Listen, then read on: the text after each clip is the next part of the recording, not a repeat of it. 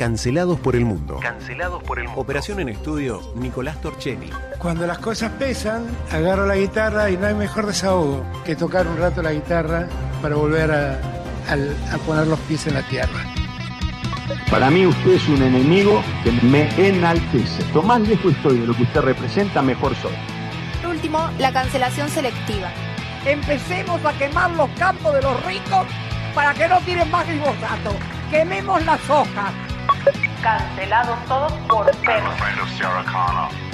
Yo voy a barrer a los ñoquis de la cámpora que nos quieren dejar como parásitos en el Estado. Mr. Gorbachev, tear down this wall.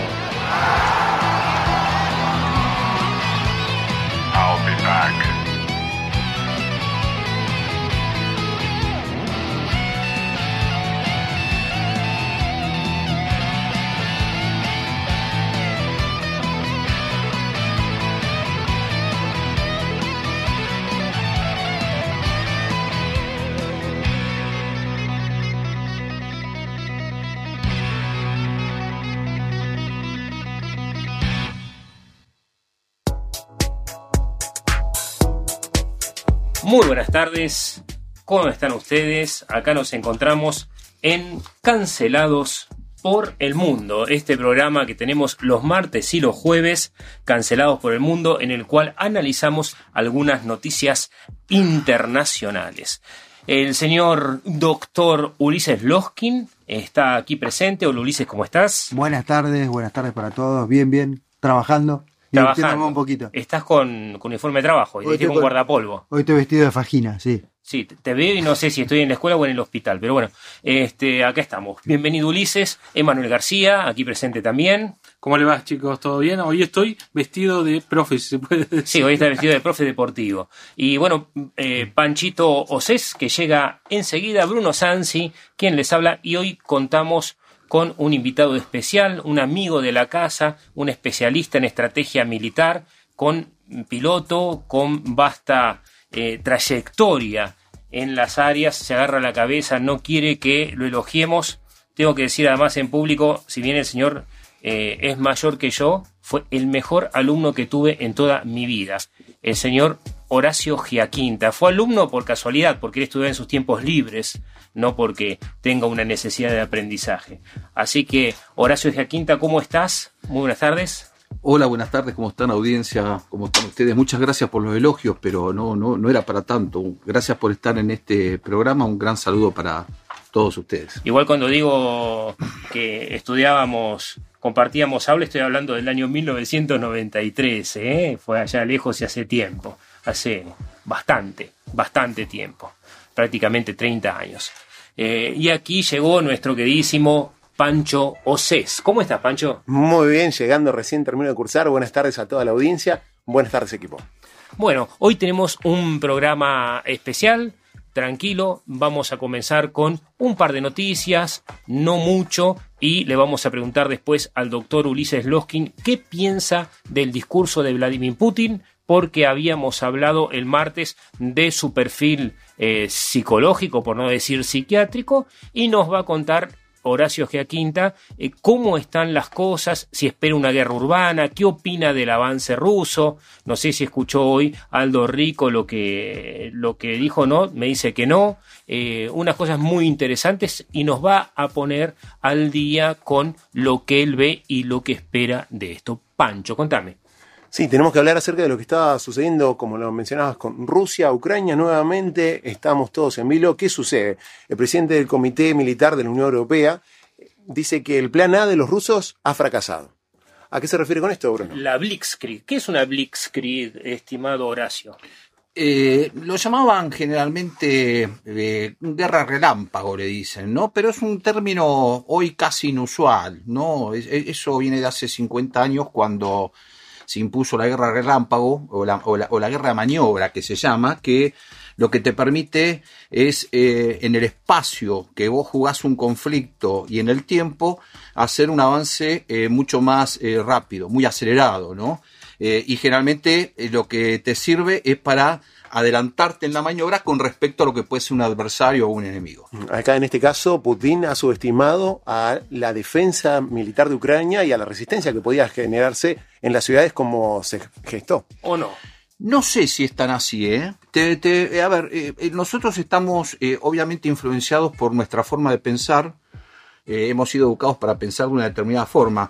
Eh, yo no, primero no hablaría tanto de Putin, hablaría del, digamos, la, el, el- el Estado ruso en cuanto al gobierno, donde Putin evidentemente es la cabeza, pero evidentemente eh, es el Estado ruso el que está ahí involucrado. Eh, a mí me parece que eh, se metió en, en una maniobra donde tuvo una reacción inesperada porque la forma del conflicto en el mundo cambió. En algún momento quisiera hablar un poco lo que es estas cuestiones de lo que se le llaman guerras de cuarta generación, donde el conflicto toma otras dimensiones y donde Rusia, Rusia por primera vez se ve sometido a lo que es una guerra de cuarta generación, pero eh, yo creo que los objetivos los tienen limitados. O sea, a ver, eh, es como que está estancada, pero no es que está estancada porque no puede avanzar o no tiene más medios para avanzar, sino que está estancada porque está buscando salir del conflicto, ¿sí? Especialmente porque la OTAN eh, hace unos días empezó a hacer una determinada cantidad de movimientos y eso evidentemente a, digamos, a la dirigencia rusa le, le preocupa, independientemente de todas las medidas eh, que están siendo sometidos. Cuando te referís a movimientos, ¿son mi- movimientos de tropas militares? Eh, sí, sí, porque por lo que mm, siempre con información por ahí que uno lee en, la- en en en los medios, ¿no?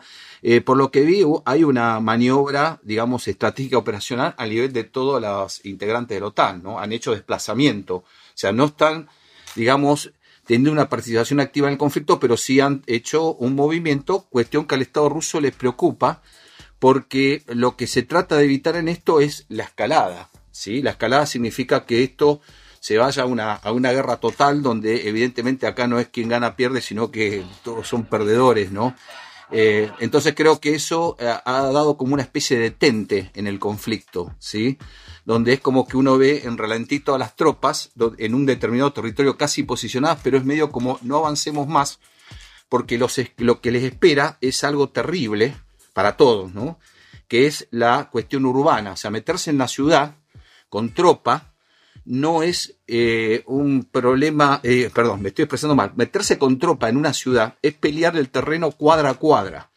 Y además es meter mucha más cantidad de combatientes en el, en el conflicto, casi creo que las proporciones son de 2 a 10, vale decir, tenés que poner mucho más tropa y además tenés que ir conquistando la ciudad cuadra a cuadra, lo cual es un desgaste eh, muy, muy fuera de límite, en función de los objetivos políticos que puede llegar a tener el Estado ruso. No sé si me expresé bien o si se entiende. Sí, no, yo, perdona, Panchito. eh, todo lo que han sido las últimas guerras de guerrillas, o sea, o guerras urbanas o cuadra a cuadra, hemos visto que han fracasado sistemáticamente. Lo que ha sido Irak y Afganistán, o todos los conflictos que se han dado en Medio Oriente, han fracasado. Sí, por eso algunos analistas internacionales estaban hablando sobre el modelo sirio que había pasado en Siria y tiene que ver con lo que había dicho Horacio eh, hace un tiempo atrás, hace unos días, unos 10 días, en el cual hablaba de que los civiles, nadie quería que los civiles salgan de la ciudad, ¿no? Eh, no quería Zelensky y no quería, eh, no querían los rusos. Los rusos seguramente para presionar. Ahora le vamos a preguntar a Horacio o para tenerlos de rehenes. Y Zelensky no quería para que no pase lo que pasó, por ejemplo, en Alepo. ¿Sí? que fue el modelo, y digo, ¿por qué Alepo? Porque también estuvo comandado por los rusos el asalto a la ciudad cuando salieron los rehenes, la única forma que tuvo Putin en Siria, me refiero, para avanzar esa cuadra por cuadra fue destruir todas las cuadras. O sea, fue un bombardeo masivo aprovechando que los civiles salieron y en unos seis, siete semanas entró y no quedaba prácticamente nadie vivo de la resistencia. ¿Hay algún paralelismo, Horacio? Eh, sí, sí, sí, porque la guerra en el terreno urbano es una guerra de desgaste. El otro problema que tiene es que en una guerra urbana vos no distinguís muchas veces del combatiente del no combatiente. Los ejércitos en general quieren o tienen, a pesar de, de, de lo que voy a decir es condenable, pero tienen determinadas reglas de juego. Reglas de juego significa que tratan de ver quiénes son combatientes, quiénes no son combatientes, ¿para qué? Para que el, mm, el escenario eh, se vuelque prácticamente a, eh, al personal militar, ¿sí? Y evitar los daños colaterales propios que tiene una guerra, que es la gran cantidad de, civiles que no, no tienen nada que ver y bueno, y tienen un sacrificio por, por toda esta, por todo el conflicto. Entonces, ¿qué pasa acá? Eh, yo eh, creo que ahí hay un tema muy raro, me llamó mucho la atención, ¿por qué los corredores, digamos que justamente son los corredores humanitarios que deben funcionar? ¿Qué está pasando? Porque les cuento, a mi entender, al ejército ruso le interesa que los corredores humanitarios funcionen para qué? Para sacar del conflicto todas las personas que evidentemente eh, no tienen nada que ver, no, no, no, no han decidido.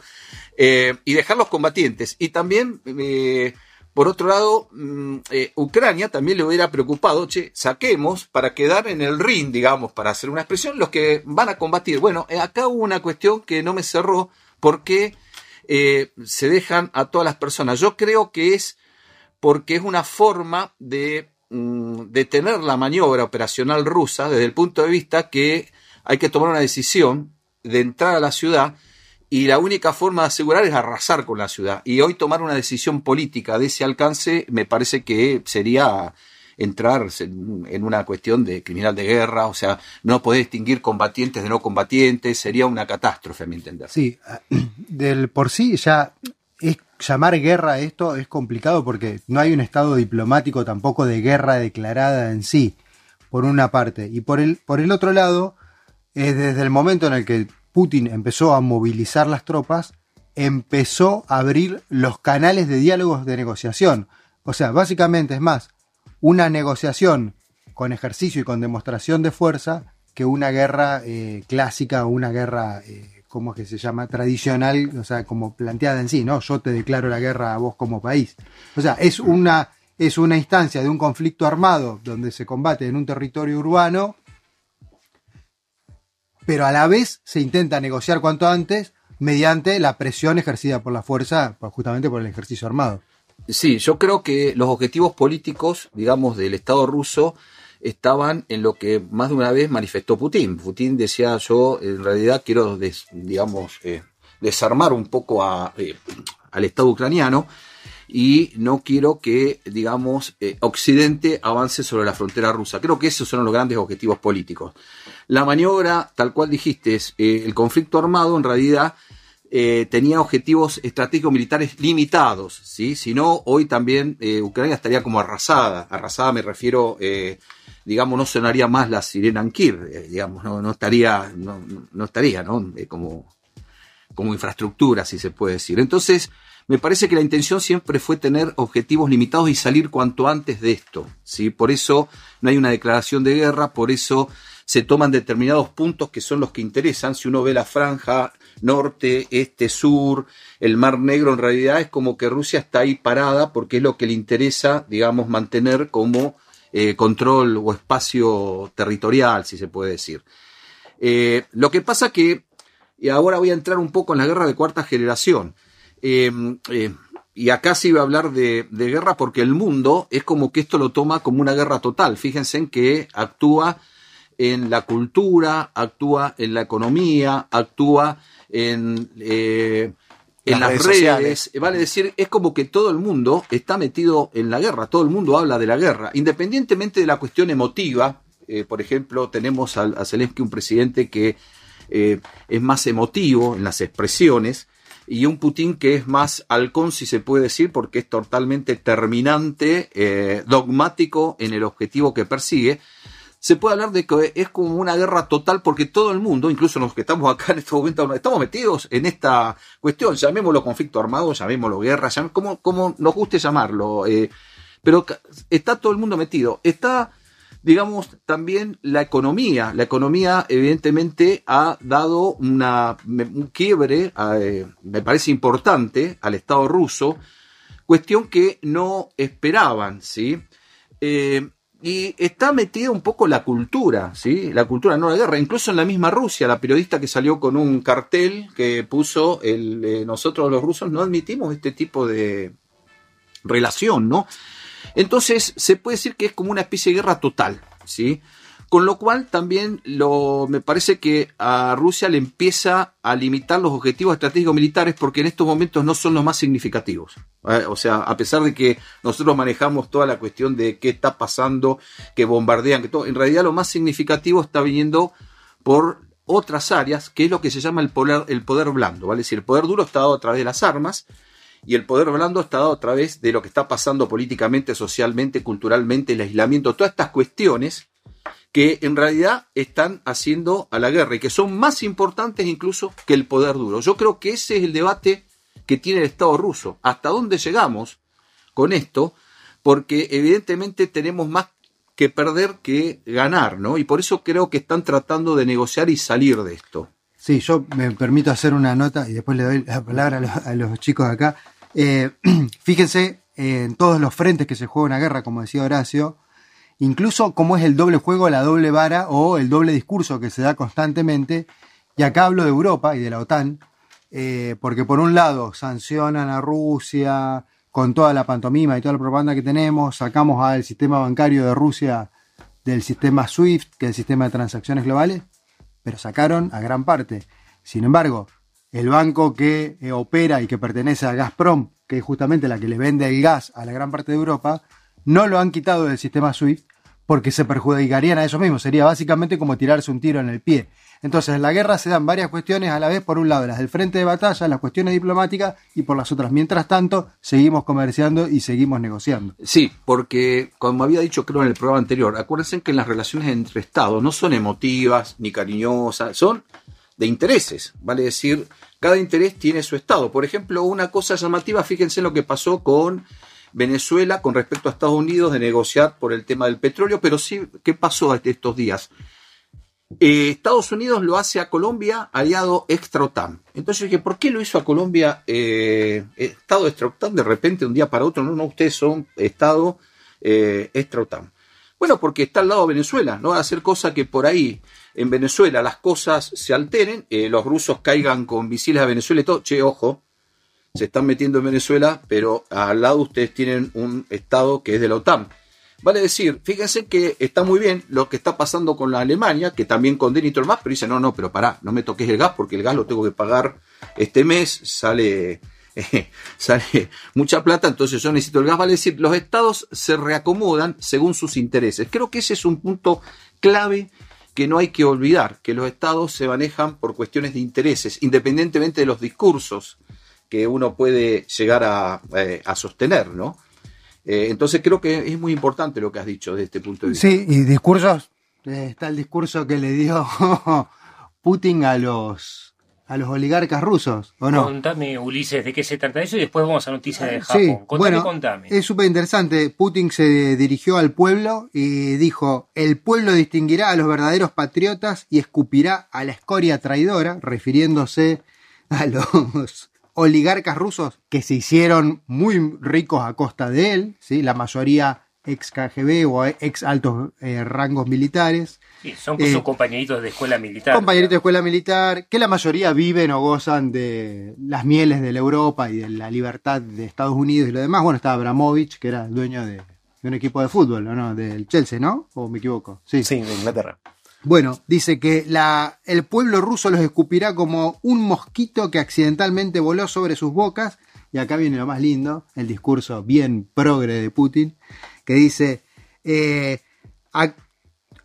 dice, Rusia, el pueblo ruso se va a dar cuenta de quiénes son aquellos que ganan su dinero aquí y viven allá, bien, y dice eh, que no que viven en Miami, en la Riviera Francesa, no pueden prescindir del el foyer gras, de las ostras que les da la llamada libertad de género. Ah, ah, bueno. Digamos que, bueno, Putin se caracteriza por un Sí. discurso nacionalista, totalmente Nacionalista, bien duro, bien, bien retrógrado, un discurso. Sí, y habló de la purificación. Ah, sí, bueno, él habla justa, pero él se refiere a esto. Sí, él, ¿eh? él siempre habla del estado del pan-eslavismo, o sea, de la vuelta al gran estado eslavo, que también estaría incluido ahí Ucrania, pero la Ucrania como él la concibe, no la Ucrania del pueblo en sí. Este, pero él esto lo trae constantemente, ¿no? La idea de la gran madre Rusia, la gran madre patria, la gran madre eslava, es el pan-eslavismo que se conoce. Como mencionaban, nosotros tenemos problemas acá, aumenta todo, aumenta el gas, aumenta el petróleo, aumenta el combustible y esto es una repercusión notable de que nos deja la economía global con la guerra. Sí, nuestra guerra comienza mañana, según el presidente, la famosa guerra contra la inflación. Así que voluntarios a las armas. Pero contame qué pasa del otro lado del mundo. Tenemos que hablar directamente con nuestro colega de Japón, Mauro Macías, quien nos informa sobre el terremoto del día de ayer. Muy buenas tardes, soy Mauro Damián Macías desde Japón. Pongo en contacto con ustedes para darle algunos detalles para problemáticas del mundo actual. Ante todo me gustaría darle un cordial saludo a toda tu audiencia, que sé que es mucha y realmente está aprendiendo bastante, estamos aprendiendo bastante. Bueno, el día de ayer miércoles, a las 11.30 de la hora, hora Japón, que es, eh, sería las 11.30 de la mañana en Argentina, y hubo un terremoto bastante grande, la magnitud fue de 7.4, se produjeron muchos daños, por el momento lo que se ha recopilado, datos y demás, hasta el momento se han contabilizado tres muertos solamente y 200 heridos. Hay muchas construcciones dañadas, eh, principalmente edificios viejos. Después hay muchos incendios, diferentes daños a grandes estructuras.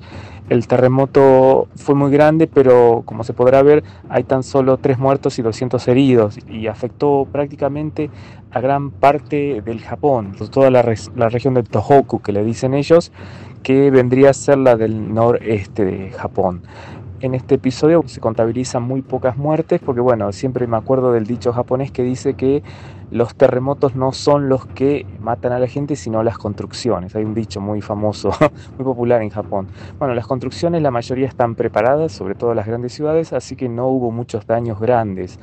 En cuanto a los medios de transporte, muchas rutas quedaron fuera de servicios y todo lo que son los trenes de larga velocidad del Shinkansen, que es el tren bala japonés y otras terminales y servicios quedaron suspendidos.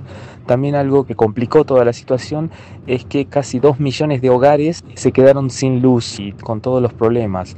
Después algo que era muy importante y que preocupó a mucha gente es el tema de la central nuclear de Fukushima. Recordemos que en el 2011 hubo una seguidilla de eventos, terremotos, seguidas de tsunami que afectaron la zona de Fukushima, esa central térmica que produce energía nuclear. Y hubo muchos problemas, ¿no? Bueno, todo el mundo ya lo debe saber. La central después ya ha pasado más de 10 años desde ese incidente, está controlada y al parecer han trabajado bastante bien porque este terremoto fue muy fuerte, vuelvo a decir 7.4, y parece que no hubo ningún daño o ninguna pérdida, como se le llama, no, no sabría cómo decirlo, de material radioactivo y está todo controlado. Por el momento es eso lo que más afectó. Además, eh, me olvidaba comentarles que uno de los eh, principales problemas, como ya saben, que después de un gran terremoto siempre hay alertas de tsunami. Bueno, en Japón se dio una alerta de tsunami, la gente estaba más preocupada por el tsunami que por el terremoto. Hace un par de horas se ha cancelado, se ha dado de baja esa alerta de tsunami porque no pasó absolutamente nada. Hasta aquí informe. Les agradezco mucho nuevamente por el tiempo y la atención prestada. Sepan que es siempre un placer colaborar con tu programa. Un saludo, Bruno.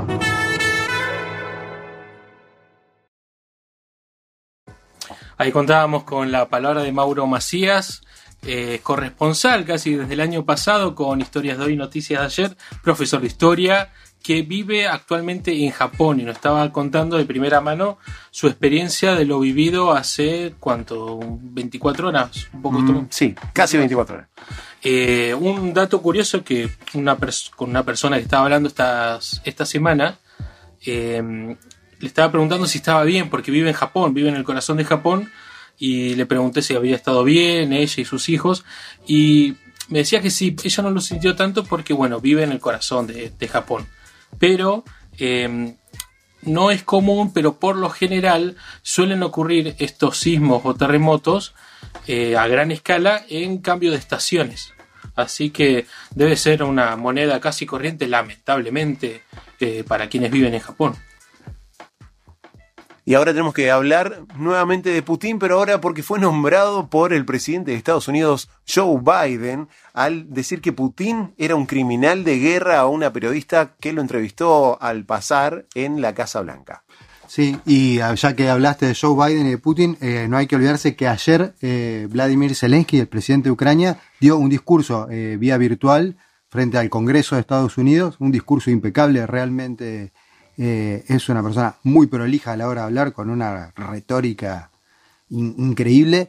Eh, y que el discurso y lo demás, bueno, desencadenó en que Estados Unidos decidiera destinar 8 mil millones de dólares en armas para que Ucrania pueda defenderse. Ahí nomás salió aprobado por el Congreso y lo demás, este gasto extraordinario. Sí, van a enviar drones de guerra. Sí, son armas de guerra no, no tripuladas que generan grandes daños. Sí, sí, sí. Sí, y en este caso se refiere a drones muy pequeños, inclusive que pueden llevarse en una mochila. Recordemos que, eh, digamos, en el ataque ruso, los ucranianos tienen diferentes tipos de drones, entre los cuales se destacan los drones turcos, un dron propio que le llaman Punisher, de dos metros de ala aproximadamente, que según ellos lleva hasta tres cargas antitanque, y estos drones pequeños que le están llegando de Estados Unidos, eh, que pareciera ser que pueden llegar a Kiev, a juzgar por cómo pudieron llegar los tres primeros ministros hace tres días a la ciudad. Así que hay que estar atentos porque, como dice Horacio, es muy difícil ahora avanzar en el terreno.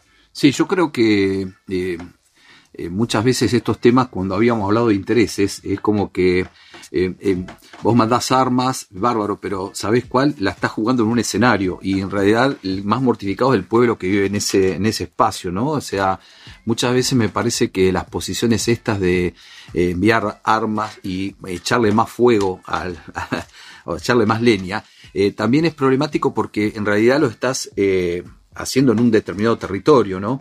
Eh, y siempre el, el- perdedor es el que convive en ese espacio, ¿no? De todos modos, esto me hace pensar que se va a una guerra de desgaste, o sea, la idea es que justamente eh, tratar de desgastar en el tiempo a través de lo que sería una, un- una, una estrategia que se llama indirecta, eh, ¿para qué? Para de esa forma contener un poco la, podríamos decir, los deseos, las ambiciones que tiene el Estado ruso. Eh, también tenemos que tener en cuenta que lo estamos haciendo el análisis desde nuestras posiciones, ¿no? Hay que recordar que Rusia tiene toda una historia, ¿no? Es un imperio, una, la, famosa madre Rusia, donde el espacio que se está dando a este conflicto es un espacio geopolíticamente de influencia del Estado ruso. A ver, es como que eh, em, estar en tu casa y estar en el patio trasero y decir, che, ojo que este patio siempre fue mío eh, y acá en este patio, en el gallinero, yo hago lo que quiero con mis gallinas, en el buen sentido de la palabra, y vos te estás metiendo en medio de mi gallinero. Entonces, eh, me parece que acá, hablando de intereses, eh, por un lado, eh, Estados Unidos todo quiere llevar a, un- a una especie de desgaste, y bueno, el que más está sufriendo todo es el pobre pueblo ucraniano que está sometido a un gran esfuerzo. ¿sí? Ahora, perdón que te interrumpa, Horacio, pero tenemos que hablar lo que estaba ocurriendo hace instantes en Perú. La Constitucional de Perú aprobó la liberación de Alberto Fujimori. ¿sí? Recuerden quién había sido mandatario presidencial y enjuiciado por hechos de corrupción. Mirá vos. Sí. Sí, el máximo tribunal constitucional avaló, aprobó al presidente, eh, Albert- al ex presidente de Perú, Alberto Fujimori, el indulto. Es el padre de Keiko Fujimori que participó el año pasado en las elecciones presidenciales y quedó segunda, si no me equivoco. Sí. segunda o, o tercera. Eh, Igual la noticia está en desarrollo, no sabemos aún, vamos a profundizar, no sabemos si es el indulto o directamente la liberación. Pero bueno, mañana les vamos a informar. Perfecto. Hasta aquí eh, quería compartir con todos ustedes es el cumpleaños de un colega nuestro, compañero, el señor Sergio Orozco, estaba cumpliendo años hoy, así que le mandamos un gran abrazo. No pudo venir, pero mañana sí se va a hacer presente. Sergio Facundo Orozco trae torta mañana. Muy Así que bien. sí, muy Eso bien. espero. Nos despedimos, dice Nicolás Torchelli. Será hasta mañana a las 4 de la tarde. Quédense con nosotros, sigan en compañía de 20.